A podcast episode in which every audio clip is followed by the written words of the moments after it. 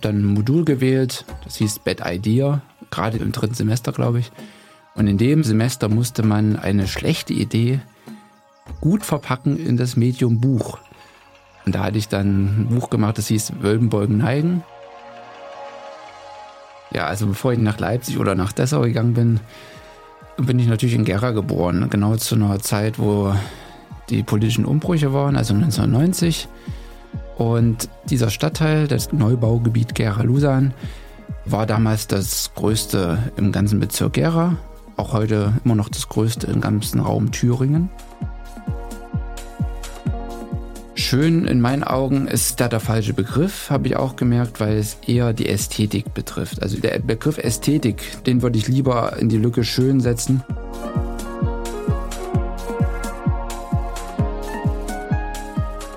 Leipzigs neue Seiten. Buchgestaltung zwischen Tradition und digitaler Zukunft. Ein Podcast der Stiftung Buchkunst Frankfurt am Main und Leipzig. Willkommen zu einer neuen Folge von Leipzigs neue Seiten. Heute ist bei mir zu Gast der Verleger, Grafiker, Fotograf, Student, Kinderbuchsammler Christoph Liebach. Christoph hat 2019 den Verlag Sphere Publishers gegründet und das nicht in New York oder in London, sondern im Kolonnadenviertel von Leipzig. Wir werden über moderne und Ostmoderne sprechen, darüber, was Architekturbücher mit der eigenen Biografie zu tun haben können. Und das kann bei einem Podcast der Stiftung Buchkunst nicht anders sein, über schöne Bücher. Hallo Christoph, schön, dass du da bist. Ja, hallo, danke für die Einladung.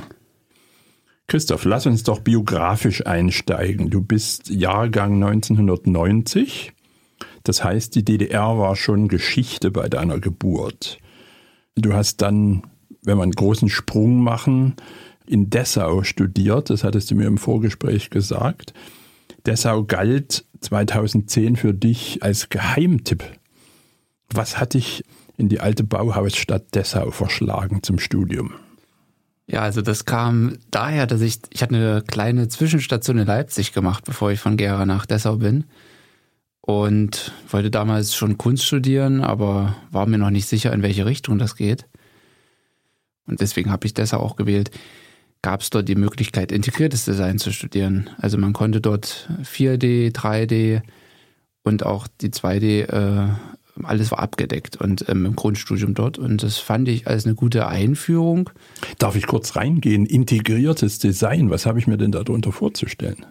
Also 2D, alles was gedrucktes oder auf Papier oder im visuellen Grafikdesign, 3D Produktgestaltung, und 4D-Animation und äh, Film. Das war alles dort verbunden und integriert. Und das fand ich äh, eine interessante Möglichkeit, um sie erstmal auszutesten, weil ich damals erstmal gar nicht wusste, in welche Richtung das geht. Hatte mit Fotografie angefangen, auch in Leipzig schon, hatte aber gleichzeitig auch gemalt, gezeichnet und auch Musik gemacht. Also selbst der Filmschnitt und die ähm, Komposition waren so ein Gebiet, was ich da ausprobiert hatte in Leipzig das Jahr, bevor ich nach Dessau bin. Und dann war die Wahl ganz schnell gefallen. Als ich dann in Dessau war, habe ich auch gemerkt, das war gerade die ersten Semester sehr gut, weil die Professoren relativ auch zwischen den Fächern offen waren für die in den Projekten. Und da konnte ich mich natürlich finden. Und das hat es, wie gesagt, in der Fotografie und im Druckmedium ist es gemündet. Wer hat dich da angefixt? Also in der Grafik gab es den Herrn Professor Gerald Christ der hatte ähm, relativ interessante Ansätze, gerade was so Buchgestaltung, progressive Buchgestaltung anging. Ich habe dann ein Modul gewählt, das hieß Bad Idea, gerade im dritten Semester, glaube ich. Und in dem Semester musste man eine schlechte Idee gut verpacken in das Medium Buch. Und da hatte ich dann ein Buch gemacht, das hieß Wölben, Beugen, Neigen. Da habe ich äh, sozusagen. Moment, äh, das habe ich jetzt akustisch nicht verstanden. Das Buch hieß Wölben, Beugen, Neigen. Ich habe es in eine Art Tafelwerk gestaltet und habe das in Verbindung gebracht mit relativ extremen Fotografien aus dem Internet, äh, wo in China oder im asiatischen Raum Sportler, Sportlerinnen relativ weit an die Grenze gebracht werden. Und äh, diese Fotografien, die schon beim Anschauen wehtun, hatte ich dann sozusagen relativ nüchtern gegenübergestellt, ab wann die physikalischen Grenzen der Materialien oder des menschlichen Körpers erreicht sind. Das Buch musste man, und darum ging es auch um Buchkunst, um das durchzuschauen, erstmal aufbrechen. Und das war so dieser Punkt. Also man musste selbst das Medium zerstören. Und da habe ich gemerkt, so, das, das interessiert mich. Also das Buch, dass das nicht nur Informationen liefert, sondern gleichzeitig auch eine Aktion fordert. Das, und, und generell das Blättern. Also der Herr Gerald Christ hat auch immer davon gesprochen, der hat das Medium Buch als Art Film auch gesehen. Also man hat eine zeitliche Abfolge, die man zwar gegenüber dem Film selber wählen kann, also man kann einstreiten, aber man hat erstmal eine Vorgabe. Und das fand ich äh, super. Also da habe ich mich gleich wiedergefunden. Das klingt ein bisschen wie Konzeptkunst auch, konzeptionelle Kunst. Äh, du bist 2014 dann nach Leipzig gegangen und hast dich aber dann nochmal an der HGB eingeschrieben. Was war das jetzt nochmal für ein Move? Also von Dessau nach Leipzig an die HGB. Also wie gesagt, der Grafik, äh, oder besser gesagt, der integrierte Design-Bachelor, den ich dort gemacht habe, der war ja nicht nur auf, auf das Buchmedium oder auf auch Film, den ich dort gemacht habe. Ich habe da aber auch ein Fotostudio dort gut genutzt und hatte immer meine Fotoprojekte umgesetzt und äh, habe schon gemerkt, dass ich jetzt äh, anders als zum Beispiel oft ähm, im Medium Buch, wo im Durchschnitt, gerade wenn man Bücher oder Fotografien für Bücher macht, geht es ja oft im, für die allgemeinen Sachbücher zur Illustration. Also man nutzt die Fotografie als angewandtes Medium. Und da habe ich ganz schnell gemerkt, auch im Studium, dass ich da nicht meine Leidenschaft so entfalte. Also meine Fotografien habe ich immer mehr, wie du schon sagtest, im Konzeptionellen gesehen, wo ich einen Ausdruck gesucht habe, auch der nicht eindeutig ist, den man auch vielleicht wieder im Mediumbuch braucht, um das Ganze zu erzählen. Also ein Einzelbild reicht dafür nicht. Und habe dann entschieden, äh, mit meinem Vorwissen aus, aus Dessau, mich ins Hauptstudium einzuschreiben und ähm, habe dann mit Tina Bara, Professor Tina Bara in, in der HGB auch eine Professorin gefunden, die das, sage ich mal, vermittelt oder wo ich den Möglichkeitsspielraum habe, dass ich meine Projekte, meine fotografischen Projekte und vor allen Dingen aber auch das Medium Buch mit einflechten kann. Das klingt spannend, führt uns auch schon so ein bisschen, wir sind ja immer noch eigentlich in, im, im Vorgeplänkel in Richtung deiner Verlagsgründung. Aber soweit ist es ja noch nicht. Denn ich glaube, wenn wir über deine Verlagsgründung sprechen, müssen wir auch über eines deiner früheren Buchprojekte sprechen. Äh, ich denke hier an Stadtbilderklärer Gera Lusan. Lusan, ist das richtig oder Lusan? Lusan sagen die meisten. Also, dieses frühe Buch äh, Stadtbilderklärer Gera Lusan ist beim Mitteldeutschen Verlag erschienen, 2016, glaube ich, in Gera Lusan, das 2022 50 Jahre alt wird, liegen deine biografischen Wurzeln. Vielleicht kannst du diesen Schlenker uns nochmal erklären. Ja, also bevor ich nach Leipzig oder nach Dessau gegangen bin, bin ich natürlich in Gera geboren. Genau zu einer Zeit, wo die politischen Umbrüche waren, also 1990. Und dieser Stadtteil, das Neubaugebiet Gera-Lusan, war damals das größte im ganzen Bezirk Gera, auch heute immer noch das größte im ganzen Raum Thüringen. In einem der 15 Bezirke der Deutschen Demokratischen Republik befindet sich das Zentrum der Chemieindustrie unseres Landes. In diesem Ballungsgebiet wird eine neue Stadt gebaut. Ihr Name ist Halle Neustadt, Stadt der Chemiearbeiter luftleerer Raum. Auf diesen breiten Straßen könnte ein Panzer fahren, Sonnenstrahlen zacken, auf Realismus wenden, beschmiert von jugendlichen Händen in der Schneise. Hinterm Wohnsilo kommt ein 3D-Film im Cine-Kino von Aufbruch und Elan. Was überdauert hat, ist eine 50 Meter Schwimmbahn verboten beim Umkleiden. Sind dort das Hornhautraspeln und Nägel schneiden. Und obwohl er es nicht so warm hat, fährt ein Student mit Schwimmbeutel und Fahrrad. Die funkelnden Lichter der Neustadt funkeln auf mich hinab. Also so etwas wie Leipzig, Grünau oder wie Berlin-Marzahn. So. Genau, mit den Größenordnungen, allerdings immer noch in einer, in einer kleineren Großstadt. Also damals hatte Gera 140.000 Einwohner und dieser Stadtteil 45.000, also ein Drittel. Und er war relativ jung zu DDR-Zeiten, also im Durchschnitt. Und meine Eltern haben dann auch relativ zufrieden Anfang der 90er eine Wohnung dort gefunden. Ich bin dann dort groß geworden, aber habe auch ganz schön. Also nicht, darf ich kurz mal reingehen, nicht zu DDR-Zeiten sind die da hingezogen, sondern eigentlich schon nach, nach dem Zusammenbruch der DDR. Genau, und da merkt man auch die Verhältnisse, wie die sich verändert haben, die Nachfrage. Also meine Großeltern, die waren Erstbezügler in diesem Stadtteil und dadurch war der Bezug da, der räumliche, familiäre.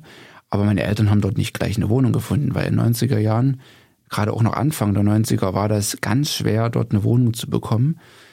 Es gab einfach eine Wohnungsknappheit und diese Fluktuation aus der Stadt war noch nicht so stark und auch im generell im Osten, was dann passiert ist, erst so ab 94, würde ich sagen, sagen, wie ich das so mitbekommen habe in Gera, wo das dann abnahm. Und zu der Zeit hatten die dann großes Glück und ich bin dann aufgewachsen, wie gesagt, noch in der letzten Hochphase von diesem Stadtteil, habe aber dann ja natürlich im Laufe meines Aufwachsens dort eine Veränderung wahrgenommen und diese Veränderung hat dazu geführt, warum ich dann in Dessau dann übrigens, also 2016 und eigentlich schon vorher, also ich habe das Buch äh, 2012 angefangen zu recherchieren, warum ich das dort als Projekt angenommen habe oder angefangen hatte. Und ja, also es war eine Auseinandersetzung mit Herkunft, aber gleichzeitig auch mit dem Wandel. Als ich mich mit den Büchern beschäftigt habe, ist mir der Ausdruck Arbeiterwohnregal wieder eingefallen. Also das war so ein Slang-Ausdruck äh, für, für Platte und eher pejorativ gemeint ne, zu DDR-Zeiten. Es gab natürlich da viele Bezeichnungen und die waren ironisch, manchmal auch mit einem Grund. Ne? Also die Wohnungsverhältnisse waren zwar für damalige Zeiten gegenüber einer Altbauwohnung wahrscheinlich revolutionär, aber hatten natürlich auch ihre Grenzen. Die waren pragmatischer Natur und ähm, von daher gab es natürlich auch Kritik, die damals schon da war, die dann nach der Wende auch natürlich bestand, aber sich dann natürlich noch verbunden hatte mit einer Veränderung im Stadtteil, dass es auf einmal nicht mehr die, das Gebiet für alle Altersgruppen und alle ähm, Sozialschichten war, sondern es hatte sich dann relativ schnell durch verschiedene gesellschaftliche Änderungen hin zu einem etwas negativer behafteten Ort entwickelt, wie ganz oft im, im Osten.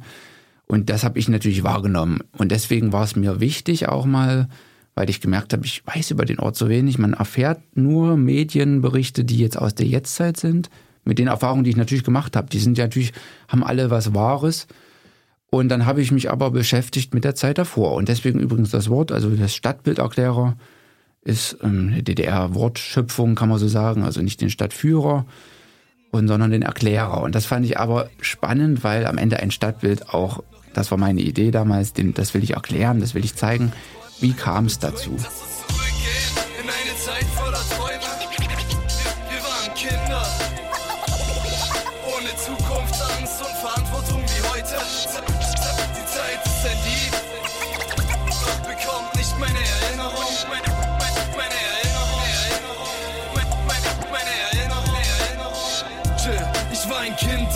Umbruch der 90er Jahre. Als wir in die Platte zogen, gab's davor nicht mal eine Straße, nur Schlamm und Dreck. Ich hab die Fotos so aus, mich haben die Großen verkloppt, denn ich hatte ne große Schnauze. Wir hatten kein TV, es war kurz nach der Wende. Meine Eltern arbeitslos, meine Sachen gespendet. In meinem Hof trafen sich Klatzen zum Saufen. Ich sammelte ihren Pfand, um mir Süßes zu kaufen. Wir brauchten kein Luxus, um glücklich zu sein. Wir spielten Klingelrutsch und traten Rücklicht ein. Es gab keinen Tag, an dem mir langweilig war. In der Platte fand sich immer ein Spielkamerad, wir definierten uns noch nicht wie die Kinder von heute. Durch irgendwelche Marken, das hat uns nichts bedeutet. Jungs, die sich geprügelt haben, wurden beste Freunde. Wir teilten unser Essen, wir teilten unsere Träume.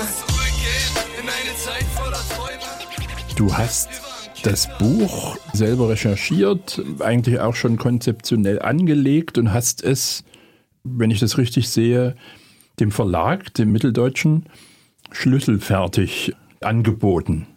Genau, weil ich natürlich am Ende ähm, nach dem Studium in Dessau, also ich war 2014 dort fertig und habe das Buch, wie gesagt, 2012 angefangen. Das habe ich nicht beendet dort in Dessau. Das war immer so ein offenes Projekt, weil ich nach einer Form gesucht habe und nach Inhalten auch gleichermaßen. Also ich habe recherchiert, es ging über einen langen Zeitraum, habe mich mit äh, Zeitzeugen getroffen, habe Bildmaterial gesammelt, was zu der Zeit nicht so einfach war, weil ich war halt noch ein relativ junger Student wurde dann von manchen auch nicht so ernst genommen. Und dann habe ich, wie gesagt, zwei Jahre gesucht und der Mitteldeutsche Verlag war einer der wenigen, der dann auch mit einer Förderung, die er dann allerdings in die Wege geleitet hat, das Buch machen konnte. Und da habe ich natürlich ganz blind und auch blauäugig, kann man sagen, den Buchmarkt auf einmal einem ordentlich professionellen Verlag erlebt, wie es ist, wenn man dann als Autor von außen kommt. Und ich hatte meine Vorstellung und ich hatte dieses Buch, weil ich ja immer gedacht habe, das muss ich wahrscheinlich selber verlegen, weil ich gar nicht gedacht habe, dass ein Verlag dafür sich findet. Konntest du deine Vorstellungen äh, einigermaßen durchsetzen oder gab es große Kompromisse, die dir Bauchschmerzen bereitet haben? Der Mitteldeutsche Verlag, oder besser gesagt ähm, der Chef, der Herr Bliske, der hat das gleich als Herzensprojekt angesehen. Und das fand ich gut. Das, der hatte da auch äh, sozusagen mir Freiheiten deswegen gewährt. Ich konnte zum Beispiel das Format, und das ist eine Sache, dass ich jetzt in meiner verlegerischen Tätigkeit sehe, wie oft das ein Hindernis ist, wenn man Bücher nicht im Standardformat macht. Und das Buch hatte kein Standardformat, weil ich habe sozusagen am Computer oder auch am Blatt Papier mir das Verhältnis gewünscht und äh, erstellt für dieses Buch, was ich als gestalterisch Beste erachtet hatte. Das hat also, aber du bist nicht vom Markt ausgegangen. Genau, und das äh, war am Anfang so ein kleines Problem. Aber ähm, also bei anderen Verlagen, das hat den Mitteldeutschen Verlag aber jetzt nicht an, abgeschreckt. Und ähm, ich habe das Format bekommen, was ich da wollte. Da gab es auch wenig Diskussion, da war ich froh. Und auch die Gestaltung konnte ich im Grunde genommen so wie ich sie auf den Tisch gelegt hatte, äh, wurde die auch dann gedruckt mit kleineren Änderungen von den Grafikern vor Ort. Es war eine relativ kleine Auflage. Ich weiß nicht wie hoch. Das waren 500 und das Buch hatte, und deswegen war das dann aber auch schnell vergriffen. Ich hatte natürlich keinen Namen zu der Zeit, aber es war auf der Frankfurter Buchmesse beim Deutschen Architekturmuseum bei dem Preis in die Shortlist gewählt worden. Und mit dieser Listung war es dann auch ganz schnell vergriffen innerhalb von einem Dreivierteljahr. Weil viele äh, es dadurch erstmal auf dem Fokus hatten, auf dem Schirm hatten und gesagt haben, das ist ja ein cooles Buch, wollen wir kaufen. Und schwupp war die erste Auflage weg. Und dann war es, glaube ich, etwas schwierig, eine, eine zweite zu. Genau, zu weil und man hatte dann wahrscheinlich Bedenken, dass man eine weitere Auflage mit 500 oder 1000 eventuell nicht mehr verkaufen kann. Ich habe dann das Gegenteil bewiesen, leider nicht beim Mitteldeutschen Verlag. Du hast aber, glaube ich, dann für die zweite Auflage, ohne dass wir jetzt da irrsinnig ins Detail gehen müssen, Veränderungen vornehmen müssen oder dich auf Veränderungen einlassen müssen, die dann doch schon ein bisschen in Richtung Verkäuflichkeit gingen. Sehe ich das richtig? Genau, ich habe dann sozusagen auch mal die andere Seite vom Buchmarkt äh, erlebt. Ich war ja fast wie eine Art freier Künstler, ne, der da mit Mitteldeutschen Verlag auf einmal sein Buch machen kann. Das Konzept war wie gesagt gut und ich habe es dann nochmal bei anderen Verlagen allerdings dann eingereicht, weil ich unbedingt eine zweite Auflage wollte, weil ich habe regelmäßig Mails bekommen von Bürgern aus Gera, aber auch von Architekten überregional, die dann gemeint haben, gibt es das Buch noch, wo kann ich das noch kaufen? Und ich musste immer dann wieder vertrösten, ich weiß es nicht, die Auflage ist vergriffen. Und deswegen hatte ich mich entschieden, dann das Buch bei einem anderen Verlag einzureichen. Das war dann der Satten Verlag aus Erfurt. Und der hatte dann unter ökonomischeren Verhältnissen das Buch dann angepasst, was mir ganz schön äh, Mühe gekostet hatte, weil das Buch natürlich nicht so ausgelegt war. Die Gestaltung war nicht dafür ausgelegt, für dieses schlankere A5 große Format. Und da habe ich aber auch den Grund gesehen, weil dafür gab es dann eine Tausenderauflage. Eine Tausenderauflage als Zweitauflage ist, glaube ich, auch beachtlich und ähm, in dem Moment war es sinnvoll.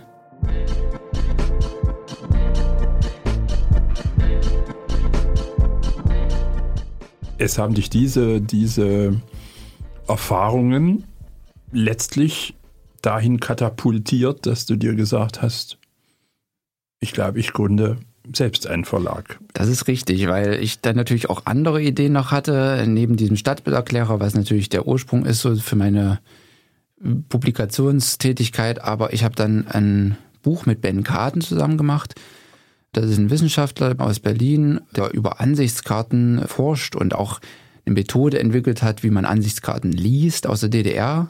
Ähm, alles schwarz-weiß, Echtfotos. Und ich hatte wiederum eine sehr große Sammlung aus Gera, weil ich neben diesem Gera äh, Stadtbilderklärer Gera Nusan auch immer die ostmoderne Architektur, die natürlich in dem Neubaugebiet präsent ist, aber auch im Stadtbild generell von Gera, und diese Ansichtskarten zeigen die oft aus einer Sicht oder aus ähm, einer Perspektive, die man heute nicht mehr einnehmen kann, Weil Ende 90er, Anfang 2000er wurde halt großflächig angefangen abzureißen. Es wurden Stadträume zerstört, darunter die Innenstadt, die aus meiner Sicht äh, unnötig waren oder auch dazu geführt haben, dass die Stadt nicht mehr als Stadt so greifbar ist. Und in den Postkarten hatte ich die wieder gesehen. Und deswegen war es mir ein Anliegen, ein Bildband zu machen, nicht mit Archivmaterial aus dem Stadtarchiv oder von privaten Leuten, wie ich es beim Stadtbilderklärer gemacht hatte, sondern das Medium Ansichtskarte noch zu betonen. Also es ist sozusagen eigentlich ein künstlerisches Konzept dabei und den Ben Karten konnte ich dann gewinnen als Autor dazu. Und wir haben dann ein Buch konzipiert, Gera Ostmodern hieß das. Und das hat natürlich eine Ästhetik, gerade mit den Schwarz-Weiß-Ansichtskarten und auch den etwas zurückgenommeneren Blick, weil diese Ansichtskarten ähm, sind sozusagen sehr Architektur fixiert.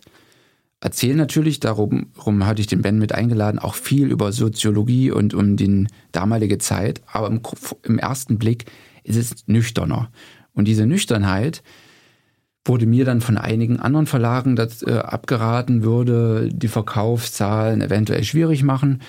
Und ich habe dann gemerkt, okay, so wie ich auch das Buch plane, also im großen Bildband das erste Mal, äh, wo ich über dieses A4-Format drüber hinausgehe, und dann noch auch noch ähm, hochqualitativ, ähm, vielleicht tausende Auflage, das war meine erste Idee, zu publizieren mit vielleicht Leinenbezug. Äh, ich wollte sozusagen auch ein Bildband machen, der auf diese Zeit eingeht, für, für, auf die Gestaltung, aber natürlich Brüche hat ähm, und zeigt, ich bin kein Geschichtsbuch, sondern ich bin ein Buch, was sich mit der Fotografie als Medium im Stadtraum Gera beschäftigt. Und das fand ich eigentlich, dass das nirgendwo hätte so leicht publiziert werden können, es sei denn, ich käme mit viel Geld. Und das hatte ich damals in dem Moment nicht.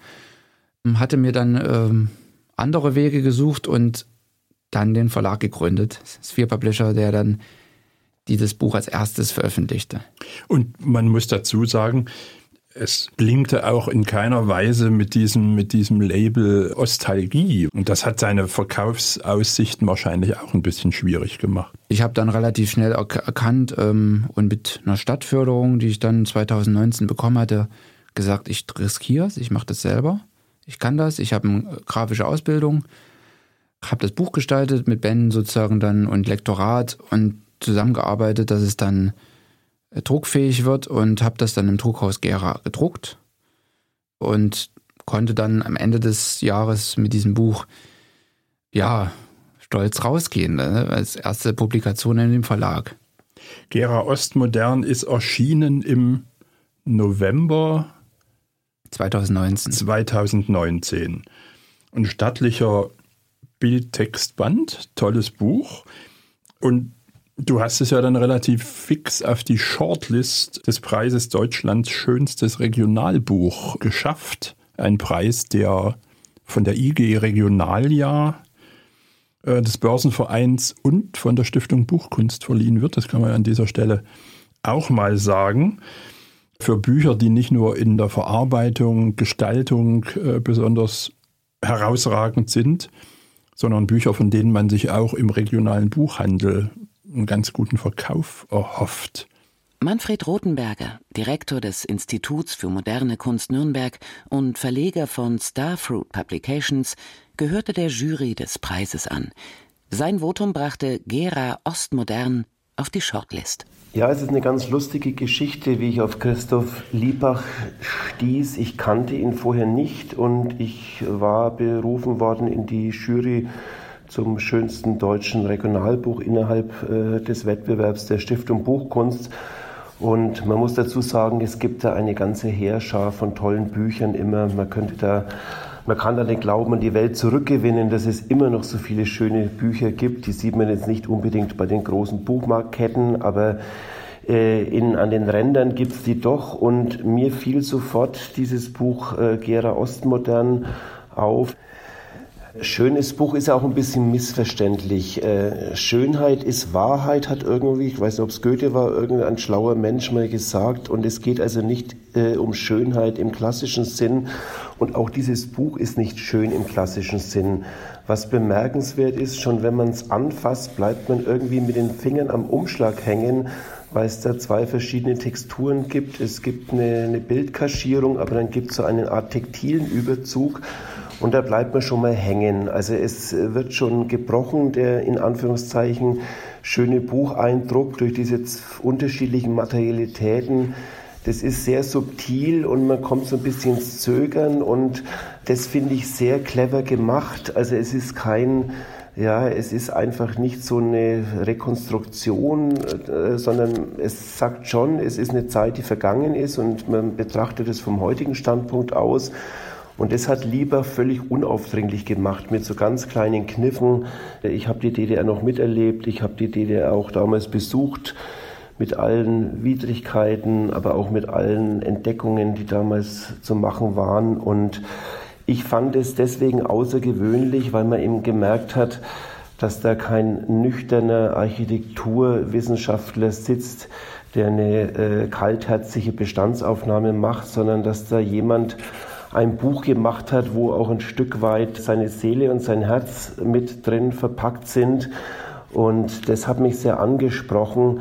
Es ist ja immer so ein Balanceakt zwischen Dokumentation und Neukreation, wenn man so ein Buch macht, was sich mit Vergangenem oder äh, ja, bereits Vergangenem beschäftigt. Und ich fand, es ist auch ein Thema für uns Deutsche, dass nach der Wiedervereinigung, man muss es wirklich sagen, die große äh, Dampfwalze über die DDR gefahren ist. Äh, ich habe auch mal ein Buch gemacht zum Palast der Republik und finde es eine der schlimmsten Sachen damals, dass man den Palast der Republik abgerissen hat, weil das ein vielfältig wichtiger Ort war und man hätte das unbedingt erhalten müssen. Und ich war jetzt noch nicht in Gera und konnte überprüfen, was da noch da ist von dem, was Christoph Liebach in seinem Buch Gera Ostmodern festgehalten hat. Aber das Schöne ist, es ist keine falsche Nostalgie oder Ostalgie, dass man sagt, das war damals alles so schön, aber es rettet einfach ein Stück Welt, urbane Architektur, ein Stück Gesellschaft, was so einfach verloren gegangen ist. Und äh, Christoph Liebach reanimiert mit seinem Buch diese heute weitgehend verschwundene Architektur, für viele auch nicht mehr erinnerbare, äh, erinnerbares, spezifisches urbanes Lebensgefühl in den 70ern der DDR. Und ich finde das wahnsinnig verdienstvoll. Es gibt ja verschiedene Gründe, warum man Bücher macht. Im Kapitalismus macht man eigentlich Bücher so, wie man Erbsendosen macht, um sie zu verkaufen und Geld zu verdienen. Und hier bei Liebach spürt man, dass, es da um was anderes geht. Äh, mit so einem Buch wird man nicht reich, aber man bereichert die Erinnerungskultur.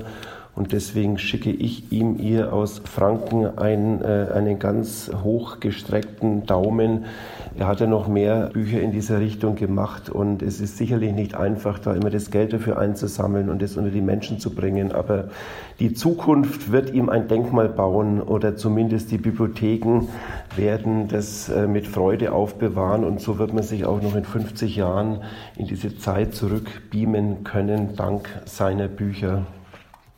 Wenn man das Buch in die Hand nimmt, ähm, würde man nicht in erster Linie sofort denken, ah, Regionaljahr, ne? sondern es ist ein, ein ganz ausgewachsenes, tolles Architektur, Soziologie, whatever, Kompendium. Ja? Ich würde gerne noch mal zu dieser Verlagsgründung zurück. Ich habe ja eingangs so ein bisschen gescherzt, also nicht London, nicht New York. Was hat dich zu diesem Namen gebracht? Also Sphere Publishers war mir die Idee, dass ich den Raum öffne für Themen natürlich, also die Sphäre, die dann auch nicht ähm, sich am Horizont sozusagen verendet mit, mit einem speziellen Fokus, sondern der ist breit gefächert. Er hat, wie du schon sagst, einen, ähm, einen Moment, wo man das nicht zuordnen kann, aus welchem Land das kommt. Das war mir irgendwie alles wichtig, auch wenn ich natürlich mit Gera-Büchern sozusagen oder Bücher über Gera gestartet bin. Aber Jetzt kommen nämlich langsam auch Themen, die internationaler oder woanders verhaftet sind. Und damit äh, gehe ich die Gefahr komplett raus, dass ich ortbar bin. Und diese Idee, die war von Anfang an da und ähm, daher der Name.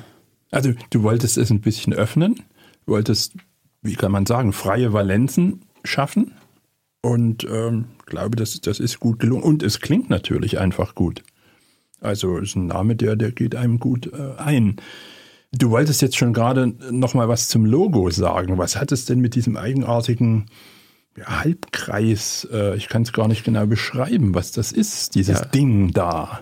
Viele äh, haben auch schon gescherzt, es ist eine äh, verbogene Büroklammer oder so, also ein bisschen scherzhaft.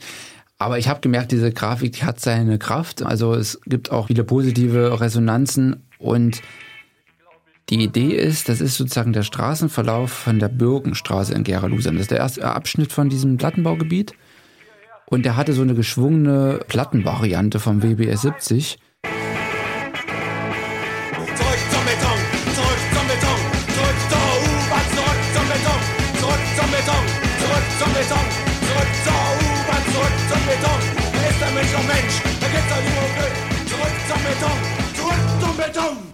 Anfang der 70er legte die DDR ein großes Wohnungsbauprogramm auf. Die Wohnungsbauserie 70, kurz WBS 70, war dabei der am häufigsten verbaute Typ. Er prägte Siedlungen wie Gera-Lusan, Berlin-Marzahn oder Halle-Neustadt. Entwickelt wurde das Wohnhaus in Plattenbauweise unter anderem von der Deutschen Bauakademie und der TU Dresden. 2018 wurde in Dresden der erste WBS 70 Block unter Denkmalschutz gestellt. Im Bezirk Gera wurde die dann nur eingesetzt, genau. Die war, sozusagen regional abgewandelt. Äh, die ist auch in, im Bezirk natürlich woanders gebaut worden, wie Jena, aber großteils auch in Gera-Lusan. Meine Eltern sind 92 in den Block eingezogen, der nachweislich historisch als der erste Rundling im Bezirk Gera entwickelt wurde und gebaut wurde, 1972 im Dezember. Und das war so diese Idee, dass ich sage, okay, das ist doch eine, ähm, ein grafisches Mittel, diesen Straßenverlauf, der teilweise jetzt auch nicht mehr existiert, also der wurde unterbrochen mittlerweile durch Abriss. Ähm, den gehe ich einfach nach, nehme das als grafisches Modell und habe diesen Moment von dieser Sphäre, von dieser Sphäre, also diese Halbkugel, die natürlich jetzt abgewandelt ist, irgendwo auch leicht thematisiert. Das ist jetzt natürlich eine Abwandlung mit diesem regionalen Hintergrund, der aber nicht wichtig ist. Und das ist das Interessante. Also wer was da reingelesen werden kann, ob das jetzt ein umgedrehtes Nike-Zeichen ist oder ob das jetzt äh, eine verbogene Klammer ist, ein Kleiderhaken, das ist offen und das finde ich eigentlich in Verbindung mit dem Namen auch nach wie vor kraftvoll.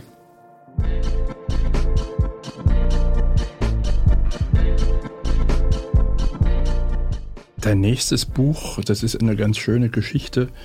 Ähm, darauf bin ich eigentlich aufmerksam gemacht worden über eine Buchbesprechung im Deutschlandfunk, die ich auf der Autobahn auf der Fahrt von Leipzig nach Berlin gehört habe. Und es war so enthusiastisch äh, besprochen von Henry Bernhard, dem Korrespondenten, dem Thüringen-Korrespondenten des Deutschlandfunks, dass ich irgendwie im Kopf mir so ein Knoten gemacht haben. Das, das Buch muss irgendwie, das muss man sich nochmal angucken. Haus der Kultur Gera heißt das gute Stück. Und ich verrate nicht zu viel, es ist auf die Shortlist der schönsten deutschen Bücher 2021 gekommen. Also von der Stiftung Buchkunst ausgezeichnet. Vielleicht mal ein paar Sätze nur, wie es zu dem Projekt gekommen ist. Ich hatte durch Gera Ostmodern einen relativ enge Kontakt zum, zum Kulturamt in Gera und die ähm, neue Kulturamtsleiterin, die 2020 ins Amt gegangen ist, die Claudia Titel, hatte gleich als erstes Projekt mit dieses Buch zu machen, weil nämlich das Haus der Kultur Gera dieses Jahr, also 2021, 40 Jahre feiert. Es wurde 1981 ähm, eröffnet im Oktober und sie wollte dieses Buch machen. Ich habe davon erfahren und habe mich dann vorgestellt als jemand, der am Buch gerne mitmachen würde. Was muss man sich da vorstellen? Was ist das Haus der Kultur Gera? In Klammern gewesen, muss man ja sagen. Genau, also der, der, Name ist Programm. Das ist sozusagen ein Haus, ein großer Bau, ein Prunkbau, der in der DDR entstanden ist, der ganz viel Kulturveranstaltungen mit einbezieht und äh, auch verortet hat. Also man hatte einen großen Saal. In dem großen Saal gab es ganz viele Veranstaltungen vom Tanz zum Musical, zum Theater, einfach zum Konzert. Also es war ganz variabel gestaltet. Er war von der Gestaltung der ganze Palast auch angelehnt an dieser Idee vom Palast der Republik, dass wir eine Mehrzweckhalle, die veränderbar ist, ähm, immer den Veranstaltungen anzupassen. Und deswegen kommt auch ähm, diese Gestaltung zutage. Also man hat ein großes Foyer, was sehr einladend ist, was gleichzeitig auch genutzt werden kann für Veranstaltungen, weil das so eine große Dimension hat. Dann gibt es diesen großen Saal, von dem ich gesprochen habe. Es gibt einen Bowlingbahn, im, im, gab's im Untergeschoss. Es gab ganz viele Restaurants und da merkt man schon, das war, wenn man jetzt äh, den Palast der Republik schaut, ähnliche ähm, Aufteilungen, ähnliche Ideen. Und, und das wurde angenommen. Das wurde in Gera ganz dolle angenommen, weil man muss sagen, dass dieses Kulturhaus 1981 dann eine Lücke auch wirklich füllte. Also im Stadtraum, das Haus hat natürlich sich eine, im Westbereich der Innenstadt breit gemacht worden. Das, dafür wird es auch immer noch kritisiert. Es hat sozusagen auch sehr viel Abrisse gegeben.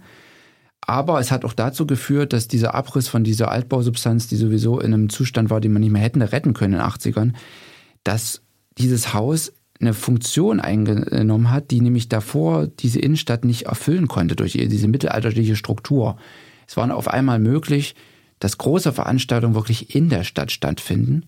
Vorher ging das nur am Theater oder in anderen äh, Räumlichkeiten außerhalb der Innenstadt. Und daher ähm, hat das Haus bis heute auch seinen Nutzen bewiesen, seine Notwendigkeit. Es wird natürlich nicht mehr ganz so variabel genutzt wie zur DDR-Zeit, weil teilweise die Bowlingbahn verschwunden ist.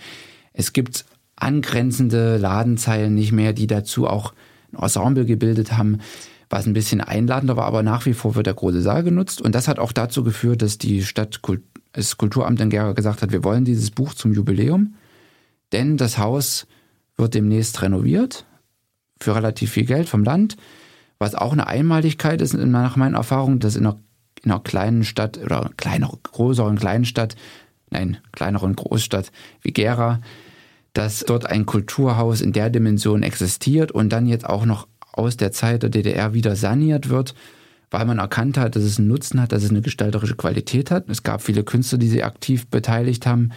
Und die Stadt Gera zusammen, muss man sagen, mit, dem, mit der Wismut, das war der Grund auch. Also die Wismut war in Gera in der zu DDR-Zeit ein sehr großer Betrieb, der in Ronneburg äh, durch den Uranabbau ge dazu geführt hat, dass diese ganz viel Geld hatten, sich auch mit der Stadt verwurzeln wollten und den ArbeiterInnen, die in der Stadt Gera oft äh, gewohnt hatten, denen auch einen Kulturort bringen wollten. Und das war der Grund, warum diese Dimension in dieser kleineren Großstadt gebaut wurde. Anhand dieses Buches, dieses ausgezeichneten Buches, ähm, was ist für dich ein, ein schönes Buch? In, im, Bauhaus äh, wurde ja auch der Satz äh, gutiert, ähm, Form follows Function. Mit dem hast du es ja, glaube ich, auch ein bisschen. Kann man sich darüber nähern? Auf jeden Fall. Also ich würde sagen, das ist immer dieser Begriff schön. Ne? Da ist in der Kunst, aber auch in der Gestaltung, im Design immer so ein bisschen äh, ein, ein verpönter Begriff. Schön in meinen Augen ist, ist da der falsche Begriff, habe ich auch gemerkt, weil es eher die Ästhetik betrifft. Also die der Begriff Ästhetik, der, den würde ich lieber in die Lücke schön setzen. Von daher gibt es kein schönes Buch, in meinen Augen, sondern es gibt ein ästhetisches Buch. Und da bin ich natürlich dran. Einige Verlage gibt es da, die jetzt auch da gesehen haben, dass da ähm, ein Problem in den letzten Jahren aufgetreten ist, dass Bücher sozusagen in großen Verlagen, aber manchmal auch in kleineren, nach relativ einfachen Regeln dann einfach wieder Inhalte duplizieren und sich nicht überlegen, wie könnte man auch anders Bücher machen oder wie können, was braucht dieser Inhalt? Was braucht das? Braucht das ein großes, ein kleines Format? Braucht das Anschnitte, braucht das eventuell nochmal Aufklappenmomente und wie du ja gesehen hast, bei Haus der Kultur Gera ist hier eine Variante gewählt worden, die von vorne natürlich relativ mit einer Gestaltung einhergeht, aus der dieses Haus kommt, also 1981. Das ist ein Leinen, Vollleinenband mit diesem Orange und diesem gräulichen äh, Leinen. Hat das eine Ästhetik, die in den 70ern fabriziert wurde oder ähm, so angewandt wurde. Und dann wiederum gibt es aber die Momente, das Foto hinten, ganz formatig aufgezogen. Dann im Buch auch eine Abfolge von Seiten, mal Schwarzseiten, also Schwarz, äh, Seiten, die komplett geschwärzt sind und wo weiß Text sozusagen nur vorsteht. Ähm, und dieser Rhythmus auch, der ist dann natürlich gar nicht in dieser Lesart, wie, die, wie Bücher in der DDR in 80ern im Durchschnitt gemacht wurden. Da hebt er sich ab. Und das ist hier eine ganz tolle ähm, Lösung. Die ist allerdings auch von Christian Rote gestaltet. Also das ist ein Buch, was im Verlag mit einem Grafiker zusammen entstanden ist. Christian Rote, muss man sagen, Copa IPA heißt, glaube ich, das, das Label. Äh, wie war die Zusammenarbeit mit Christoph? Also hast du die Vorgaben gemacht oder habt ihr euch die Bälle irgendwie zugeworfen, so frei flottierend? Wie muss man sich das vorstellen? Ich habe gemerkt, ja, ich möchte da gar nicht auch zu sehr eingreifen. Einmal natürlich aus dem Grund, dass hier eine große Maschine, sag ich mal, im Hintergrund lief. Also der Texter noch, ähm, der Dr. Oliver Sukro, dann Christian Rote, der das Buch gemacht hat, und dann die Kommunikation mit dem Kulturamt, wo ich gemerkt habe, ich schaue erst mal, wie entwickelt sich das und habe dann sozusagen nur noch im Finalen mal kurz mit kommuniziert. Ist eine gute Symbiose aus vielen einzelnen Ansichten und vor allen Dingen Aufgabenteilung. Und diese Aufgabenteilung hat bei dem Buch super funktioniert. Hast du das Gefühl, dass äh, dich die Arbeit oder dass sich jedes Buch bis anhin auch selber ein Stück weitergebracht hat? Als Verleger, als Künstler? Auf jeden Fall. Also wie gesagt, wir haben dieses Buch Gera Ostmodern, was relativ in enger Zusammenarbeit mit Eigeninitiative von mir gestaltet wurde, mit Ben, textlich ausgeschmückt. Dann haben wir solche Bücher wie Haus der Kultur Gera, wo ich als Verlag mit vielen einzelnen Akteuren zusammen kommuniziere, aber das Produkt am Ende auch nicht komplett lenkbar ist, wo ich auch nicht weiß, was kommt genau dabei raus, ähm, wo man immer nur abgleichen kann. Und dann gibt es Bücher wie jetzt demnächst, was rauskommt. Buch 2 wird das heißen, Leben in Kunststoffbauten. Das ist von Elke Genzel und Pamela Vogt. Und dort habe ich das Buch zusammen mit den Architektinnen entwickelt. Und die Architektinnen haben Grundgestaltung mitbetrieben. Ich habe mitgestaltet. Es wurden Inhalte besprochen, was soll ein Buch rein, wie wird der Titel sein, wie wird die visuelle Gestaltung äh, aussehen. Also das war eine ganz andere Zusammenarbeit wieder als beim Haus der Kultur, Gera oder Gera Ostmodern. Also haben wir hier drei verschiedene Ideen, äh, wie man Bücher machen kann, die ich jetzt erlebt habe und die den Verlag natürlich dahingehend auch geöffnet haben, glaube ich, weil es immer ein neuer Ansatz ist. Im Herbst wird Buch 2 Leben in Kunststoffbauten erscheinen. Wärst du gerne in so einem Haus aufgewachsen? Das hätte ich mir auch gut vorstellen können, wo ich die Fotografien gesehen habe. Also das Buch hat sehr viel Archivmaterial aus der Zeit von 70ern meist, wo, die, wo diese Kunststoffbauten entwickelt wurden und äh, gebaut. Aber auch wenn ich die Bilder sehe, wo heutige Menschen drin wohnen, die das mühevoll und liebevoll restauriert haben, also toll, tolle, tolle Gestaltung, die, die mir wiederum, und da sind wir vielleicht beim System WBS 70, wo ich groß geworden bin, wo ich auch eine Faszination heute entwickle, da ist das System, diese Nutzung von Raum, dieses komprimierte, aber gleichzeitig dieses universell nutzbare, das ist da genauso drin, da sehe ich auch die äh, Verbindung in dem Thema. Also ja, auf jeden Fall. Du willst aber auch nicht auf den Tiny House äh, Hype aufspringen mit deinem Buch. Um Gottes Willen gar nicht, weil das ähm, wird dann ganz schnell klar in dem Buch, dass es ja auch um das Original geht. Also sind dann verbunden mit diesen Architekturen sind immer bestimmte Architekten. Es ist eine Handschrift von diesen Architekten, äh, Architektinnen, die, sage ich mal, äh, nicht einfach so kopierbar ist. Und das führt ja auch dazu, dass diese äh, Liebhaber, Liebhaber in, in dem Buch die aufwendig wieder sanieren, nutzbar machen heute und sie nicht einfach ein vorgefertigtes Tiny House kaufen oder sich überlegen, wie könnte man das bauen. Es geht hier auch gewissermaßen um eine Erfahrung aus dieser Zeit. Christoph, wie schaffst du das alles? Mir ist das äh, ein großes Rätsel. Das, das scheint mir für einen 24-Stunden-Tag irgendwie nicht zu reichen, was du da alles machst. Ja, das, das ist immer bei einem interessanten Thema, was natürlich ich genauso merke. Ne? Also es ist, ähm, glaube ich, alles in vielerlei Hinsicht durch die Leidenschaft, durch Zusammenarbeit, wie gesagt, jetzt auch mit den Architektinnen zum Beispiel möglich, ähm, dass die Bücher dann so erscheinen in dem Umfang, in der Variante, in, weil es alles Projekte sind, das immer wieder vielleicht sogar im Mitteldeutschen Verlag, das sind Liebhaberprojekte gewesen. Und ähm, diese Liebhaberei, die jetzt ähm, aber ganz positiv eingesetzt hier wird, die ähm, hat dazu natürlich zu Ressourcen aufmachen, äh, zum, zum äh, Powern, sag ich mal, geführt. Andere sagen Selbstausbeutung dazu. Ja, da sind wir Würdest du diesen hässlichen Begriff auch verwenden? Den würde ich hier gar nicht verwenden, weil diese Bücher, die wollten wir alle machen. Die wollten Die ähm, Gestalter, GestalterInnen, Autor, AutorInnen wollten alle diese Bücher haben auch, so wie sie sind und haben dafür gearbeitet. Und da bin ich natürlich bei dem Punkt. Ich habe nicht vier, ich habe nicht mehr als 24 Stunden und ich habe zusätzlich auch noch andere Projekte künstlerischer Natur, die ich natürlich für mich auch umsetzen will. Und deswegen freue ich mich natürlich, wenn jetzt auch immer mehr Menschen da mitarbeiten wollen, weil anders wird der Verlag auf kurz oder lang sonst eine Selbstausbeute, wie du sagst, was es bis jetzt glücklicherweise noch nicht ist. Da kann man dir nur alles Gute wünschen. Also es sind jede Menge Aufgaben vor der Brust. Äh, ganz zu schweigen von morgen um 8 Uhr, da bist du nämlich äh, in Altenburg, in der Druckerei zu Altenburg, denn dann wird das Buch angedruckt. Und du wirst nämlich anputzmunter neben der Druckmaschine stehen und, und schauen, dass alles gut geht. Genau, da freue ich mich schon drauf. Also bis jetzt konnte ich, hatte ich immer die Möglichkeit in den Druckereien, wo ich war, alle Bücher im Verlag mit zu begleiten. Das war mir auch ganz wichtig, weil es ja doch eine Art Geburt ist in dem Moment. Vielen Dank, Christoph. Es hat großen Spaß gemacht mit dir. Danke, dass du hier warst. Ich bin sicher, von Sphere Publishers werden wir auf die eine oder andere Weise noch eine ganze Menge hören. Ja, danke Alles für die Einladung. Gute. Dankeschön. Das war die vierte Folge von Leipzigs Neue Seiten, dem Podcast der Stiftung Buchkunst. Über Kritik, Anregungen, aber auch Lob freuen wir uns wie immer unter info@stiftungbuchkunst.de. Mein Name ist Nils Kahlefeld. Ich hoffe, wir hören uns bald wieder. Leipzigs neue Seiten.